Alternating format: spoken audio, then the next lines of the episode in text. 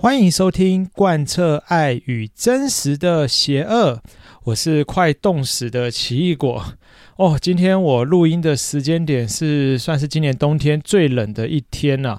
现在户外的温度应该是九度左右哦。我真的是感觉今天上班就是坐在办公室都觉得快要结冰啊。诶，很多人觉得说，哎，奇异果你怎么好像更新的越来越慢？诶，真的有点不好意思，因为。我的工作性质好像到了年终跟年初这一段交接的时间点，就业务量会比较大啦，所以会稍微忙一些啊。希望这个期间可以在之后得到改善啊，主要还是要看工作量的多寡。那开头先来跟大家就是简单瞎聊一下啦，像最近那个全家出的那个鱼式双麒麟啊，不晓得你们有没有机会去吃过？奇异果我是非常喜欢这个鱼式巧克力的口味哦，这大概这个冬天到现呃，应该说十二月推出到现在了，不是冬天哦，十二月推出到现在，我吃了应该已经超过十只哦。对，几乎就是看到全家就会想要进去买一只来吃。那我都是吃单口味的，就是纯巧克力口味。那有的朋友会比较喜欢吃跟那个其他口味混搭，大部分是跟牛奶混搭啦。但是我就是。比较就是我吃全家双淇淋都是喜欢吃单一口味。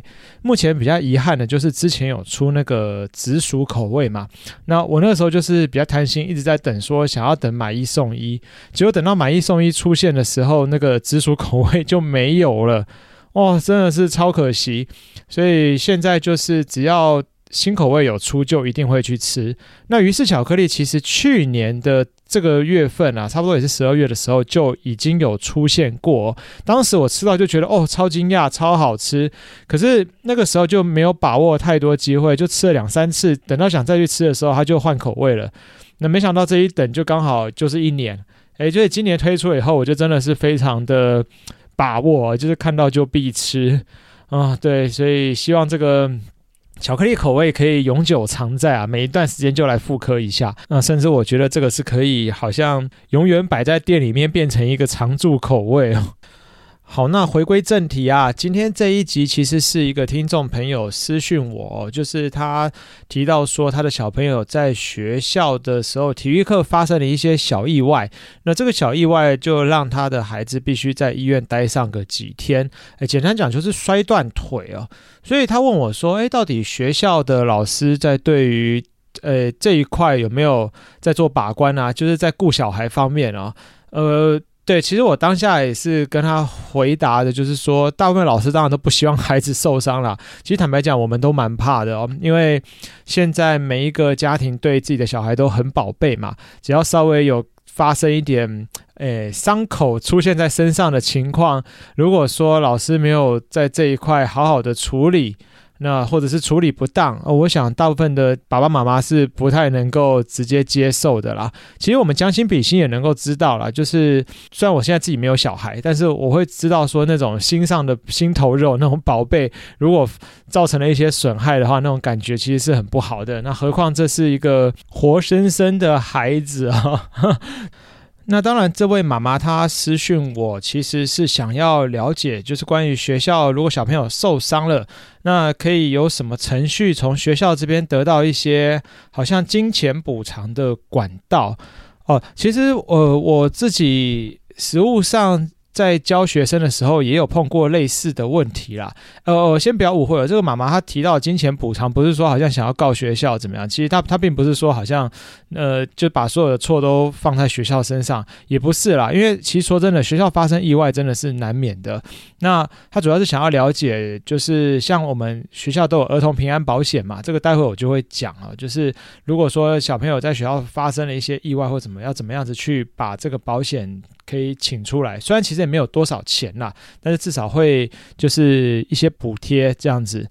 好，那我们刚刚提到，就是说我自己之前在带班的实务上啊，也发生过几次小朋友在学校受比较严重伤的经验，而这个就不是那种打打闹闹，然后小朋友就是互相玩来玩去玩受伤那种皮肉伤，不是哦，有些有几次真的发生比较严重的，诶，大部分。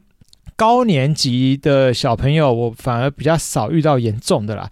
比较严重的都刚好是出在带中年级的时候，可能那时候小朋友就是因为年纪还稍微比较小，就在玩的方面比较没有注意那么多啦。那当然随着年纪越来越大，就比较越会去避开让自己发生危险的情况。那有一次是也是呃，那不算是体育课哦，那是一般的下课时间，就是学校就突然间有学生。就是匆匆忙忙的跑进教室，说：“老师，谁谁谁受伤了？”那我就想说：“啊，怎么了？受伤了？就赶快去保健室擦药啊！” 啊，不知道老师不是啊，痛到爬不起来。然后我一听到这个，就觉得啊，完了，这不对劲哦！我就赶快陪着他冲去操场那边看，就就发现说有一个小朋友他在玩单杠，对，他就是在玩那个那种么字形的单杠，结果没爬好，就一个。一个闪神吧，大家就从单杠上直接掉下来。那其实那个单杠离地面并没有说很高啦，但主要是因为他可能是在脚弯曲的情况啊，或什么，我不晓得他想怎么翻呢。总之就摔下来的时候，就把自己的脚也摔断了。哎，对，跟那个刚刚私讯我的妈妈也是，她说她的小朋友也是在学校也是受伤，也是脚断掉，类似的情况。那这个脚断掉的话，他就也。诶，让他住院，大概住了一个礼拜啊。我们班这个比较严重啊，就稍微住住了比较久的时间。那那这位同学的妈妈，她本身就知道说有这个儿童平安保险这件事啊，所以她就跟我谈到说，哎，老师，我要怎么样去把这个保险可以申请出来？那当然，我也是跟先提醒她，就是说等孩子一切都就是。住院啊，各方面的那个手，呃，应该说出院啦，出院的手续啊都办好了，然后后续回诊什么都已经处理好了以后，那我们就会帮你跟那个健康中心联系，因为多半这个办理这个保险的理赔，每个学校其实都不一样，诶，对，真的，我待过几个学校，每个学校的做法都。不太一样了。那我之前遇到也有在健康中心，就是健康中心的护士阿姨，她会帮忙处理这一块。那也有遇过是在学务处办理的。那总之就是交。交给班导师啊，你就跟级任导师讲，那学校就会有表格拿出来，然后让你回家填一填，以后就可以办理出险的动作了。那当然，这个保险金的理赔都不会说很高了，因为因为其实儿童平安险这个保费也非常的低嘛。好，原则上它是依据你受伤的情况各方面去做理赔。那我记得那个时候那个同学好像请了几千块吧。对，如果我没记错的话啦，哦，我我真的没有太大印象，他最后实际上请到多少钱？因为主要也是他直接去对那个保险公司的窗口。嗯，所以听众朋友，如果说你的小朋友不小心在学校真的发生了这一类的意外，我觉得不妨就可以直接跟班导师就是谈到保险这一块啦。对，可以直接可以问问看老师哦。那老师如果不清楚，他也会去帮你跟学校负责这个。保险后续的这个承办的窗口去联系，哦，不妨就可以问啊。当然，如果说是那种学生打闹间的皮肉伤，就没有什么太大必要了。我这边讲的就是严重到需要送到医院去的。那有的时候，有的时候甚至是需要缝，可能，诶，我遇过就也有，就是跌倒，小朋友在学校跌倒，然后摔破嘴唇的啦，就是马上就直接送医院，然后嘴唇就就医生就说，诶，这个嘴巴可能伤口有点大，需要把它缝一下。啊，那这种就是其实就可以请出这种儿童平安险。那还有其他就是更严重一点，就刚刚讲那种断手断脚，不是不是那种很恐怖的那种啦，就是有时候骨折啊，这种就是我们称为断手断脚的情况。我我自己还另外一个遇到，就是小朋友在玩那个溜滑梯哦，结果他好像也只是爬上去而已，爬上去以后他在呃。可能小朋友上面有好几个人吧，大家在那互相挤来挤去、推来推去，那也有人就直接在上面玩，就没弄好，他就从溜滑梯，就是他是想滑下来，就滑到一半，他从旁边就侧翻，突然间大家一挤，就直接从侧翻从溜滑梯旁边掉下来了。那这一掉下来，其实刚开始的时候他就是小掉个眼泪，但是也没说什么啊，就就这样子算了。我想说，诶，可能就是因为我有看到他在那边。稍微掉眼泪的情况，但是我没看到他到底是从呃溜滑梯哪一个阶段掉下来的，是其他同学告诉我说他从溜滑梯旁边掉下来。那我想，那到底是上中下哪一段呢？其实那溜滑梯也没有到很高啦，坦白讲也没有说非常高，所以我觉得不管是哪一段掉下来，如果说就就没有摔到什么外面摔出个什么伤口，应该还好吧。结果看他哭一哭，后来也不哭了，就跟同学继续跑啊，继续在玩啊。哎，结果后来到了进教室以后，我就看他也是有点闷闷不乐的，我就问他说：“哎，你是不是还有不舒服啊？是不是刚刚跌倒的地方还在痛啊？”他就跟我点点头，说还在痛。哦，好啊，还在痛，那就再休息一下吧，因为摔倒也可能没那么快好嘛。后来就上课上一下，我就看他在擦眼泪，我就觉得哎，这个状况不太对哦。等到下课的时候，我就真的去认真问他说：“哎，你刚刚到底是摔到哪里啊？”他就跟我说：“老师，我手好痛。”哦，好痛！那要不要赶快去？就你刚刚已经去保健室擦药了吗？还是说要去那个，就是请妈妈来带你回家，先去检查一下？然后他也说不用啊，那就这样。后来就到了放学，然后放学他还去安亲班哦。等到安亲班就是待到比较晚，因为他妈妈工作到比较晚哦。然后工作比较晚，妈妈带他回家以后，我觉得大概晚上九点多，突然间。呃，当然我有先在赖先跟妈妈讲了，就说他今天在学校有摔，就摔倒，那请他叫安亲班老师也再留意一下。结果晚上妈妈回来以后，就是九点多，他赖就传给我，跟我说他们在医院哦，就去照 X 光，发现他骨头有裂掉。我一听着吓到，我说啊，原来骨头有裂掉，那他真的很能忍呢，居然可以。就是撑那么久，从早上摔倒，然后骨头裂掉，又裂裂裂到下午去安亲班，裂到晚上跟妈妈才到医院去照了一个 X 光哦，真的是有一点可怕。那这个案例就是这个同学后来当然也有请这个平安险呐，就是请学校把这个办理出险。不过有趣的是哦，因为这个刚好我们学校就是投保的保险公司是这个同学他阿姨也在做保险，然后这个同公司啦。但当然不，我们就是学校窗口不是阿姨，只是说刚好阿姨在同一个公司，所以最后这个妈妈一听到同公司，就直接请她阿姨帮忙办了，就直接没有找学校。其实这样也可以啊，哦对啊，所以就莫名其妙的，好像我就省了一桩事哦，就不用再去跑这一道手续。那之后，这个同学就就是休养了两天吧，我记得两天两三天就打着石膏回来上课了哈，因为就是手骨头裂掉嘛，所以就背着那个我们常见的那个像骨折的那种一个小提袋，把手提着，就这样上课。好像那个时候也快要放寒假了啦，所以就提着提袋就直接进入寒假，然后寒假完回来，诶，又活蹦乱跳了，变成一个健康的孩子啊！真的是有时候学校真的是很难。避免这种情况发生了。我说真的。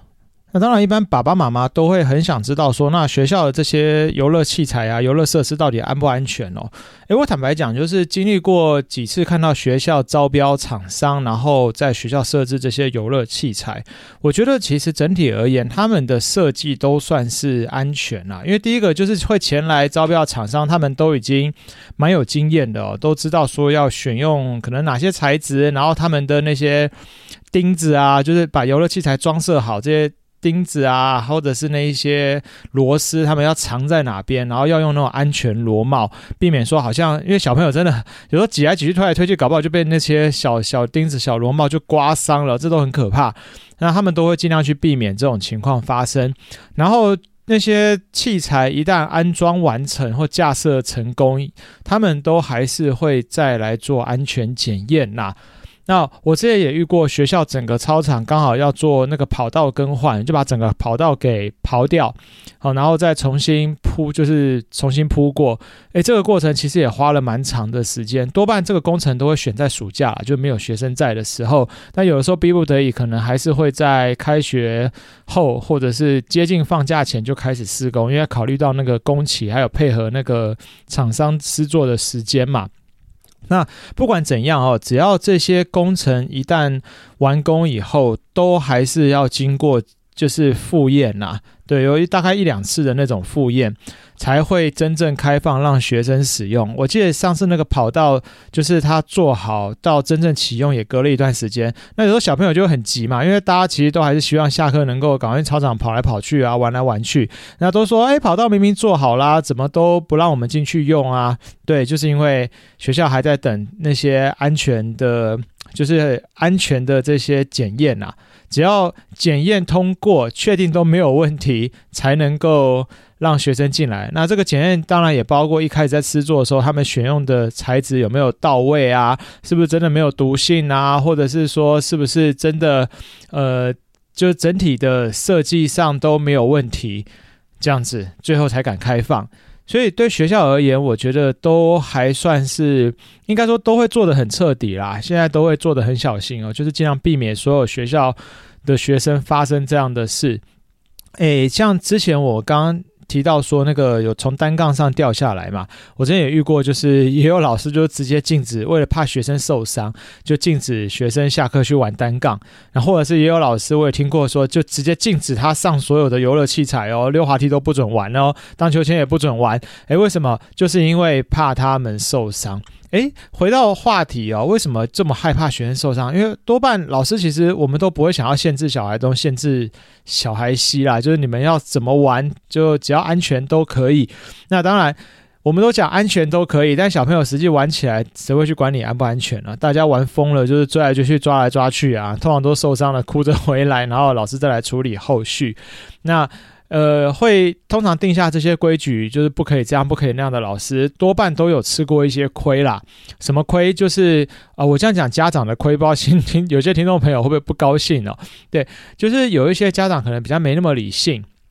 只要小朋友受伤了，就真的就是直接来兴师问罪啊，然后就会怪老师，然后你怎么没有把我小孩顾好啊？在学校怎么会跌倒啊？怎么会发生这种事情啊？你到底有没有尽责啊？直接受到这方面的指责，那可能一次两次，后来就也罚了啊，就是觉得说这样真的太累了，干脆就直接定一个规矩，大家都不要玩，那就不会有这种事发生。那当然，我觉得这个不是一个好的处理方式啊，因为这其实对大家都是不公平嘛。而且小朋友本来在学校就是要玩，你你今天就限制他这个，限制他那个，那这个不能玩，他们还是会找别的方法玩啊啊！所以我觉得归根究底而言，就是双方还是。要理性沟通啦。那孩子如果真的在学校受伤了，其实还是要站在学校角度，就是我们相信老师都不希望看到这个情况发生。那如果真的发生了，我们还是理性去处理。首先，第一个就希望孩子可以快乐的、呃平安的康复啦，顺利康复，然后继续快乐的回到正常的校园生活。那第二个就是有关于学校这一类意外的保险，其实都是可以去请理赔的。如果只要发生的场地是在学校哦，就是只要小朋友在学校发生的意外，这个都是可以直接跟班导师讲，那班导师可以协助你把这个保险给办理出办理出来。那另外就是说，呃，我觉得跟老师之间的沟通其实很重要。当然，小朋友受伤了，我们都会很心慌啦，但是就是还是避免。呃，口气口气上那么的急促，或者是直接去兴师问罪，因为真的老师看到学生受伤，心里也不太好过。我是说真的，以我自己当过老师的经验，有的学生受伤，我也会责怪自己啊，我会觉得，哎呀，怎么会这样？就是好像觉得说我没有把他给顾好。呃，其实有时候他们下课，我根本也没办法在旁边看嘛，但是就会觉得啊，心里还是会有一分难过啦。对，所以真的这个就是一个作为老师的心态。在这边也是跟大家分享，就是我们还是尽量跟老师好好的把后续处理好，这样子。那兴师问罪，老师心里不好受，可能有时候也会蛮难受的啦。遇到不理性的情况，最后甚至也会也会变转成生气，就心里的那种变化，就是从难受转变成生气，那就不太好了。这就是一个不是很好的循环。总之，如果意外不幸发生了，那我们就是坦然面对了。其实就跟我们大人在处理意外也是一样嘛。有的时候各种情绪啊，各方面都没办法解决问题，那就要真的要解决，就是好好的把这个事情给处理好哦。毕竟我们再怎么呃生气，或者是再怎么后悔，这个这个都已经无法去改变已经发生意外的事实了嘛。好。节目的最后呢，也偷偷跟听众朋友小聊一下啦。就是，诶，其实我们都觉得说，在学校，我们从小到大都会觉得啊，体育老师好像很轻松啊，就是带学生出去，只要把学生扔在那边玩，然后自己就没事干，好像在那边看着学生就好了。诶，其实真的不是哦，因为其实我我有一段时间曾经是当过科任的体育老师啊。哦，我真的觉得作为一位体育老师的压力其实真的不小啊，因为其实呃，老师应该说各行各业都有可能吃上官司啊，像什么医疗纠纷的官司啊，就是医生被告啊，那校园也会有校园纠纷的官司。通常吃上校园纠纷里面吃上官司的老师，多半都是体育老师啊。怎么说？因为就是学生发生了意外嘛，然后最后家长都觉得老师没有顾好，然后就可能甚至这两边没办法达到谈到谈得很好啦，最后就是呃走上官司意图，对，所以很多时候体育老师，我觉得真的是一个不容易，因为。大部分小朋友就是放到操场上，大家就会玩开啊、玩疯啊。那体育课也不是说白白的，好像就只是去玩了。他们体育老师还是有在授课啊。那我自己当体育老师的习惯也会是把该上的那节那节要上的课要教的一些运动教完以后，学生还是最期待就是能够自由活动嘛。所以我还是会留个大概五分钟到十分钟之间，就是让学生最后把体育的部分结束了，然后就去。活动一下，自己动动筋骨，总比你好像就是都不动这样来的好，或者是刚好今天上课是你不喜欢的运动，然后这个学生就是在旁边偷懒。对，通常自由活动就是真的大家都会动起来。可是坦白讲，自由活动就是我最怕的时候了，因为这个时候就是意外最容易发生的时候，真的就是心理压力比较大的情况下啊。呃，要去面对这好好的十分钟，所以我都会紧迫盯人，就常常看到哪里有什么危险动作，就是说，哎哎哎，不要这样子啊啊！然后我就会凑过去，赶快去制止他们。这就是呃小聊啦，对，在学校体育老师，我觉得不好做，因为责任真的太重大了。而且有时候还会面对各种小朋友的情绪勒索啊，怎么说啊？就是如果你今天，比方说你今天啊要带大家跳绳，然后小朋友就会啊我不想跳绳啊，老师我想玩躲避球啊，我想玩乐乐棒，然后跟你这边撸啊撸啊撸啊，对啊，都会有这种情况发生哦。啊，当然啊，铁石心肠一点，还是就是把该上的课程我们还是要做啦，不能每次都被小朋友带着走啊，牵拖着走，那就什么都不用教了。好，闲聊到这边啦，谢谢各位听到这里。这边是贯彻爱与真实的邪恶，那我们就下集再见喽，大家拜拜。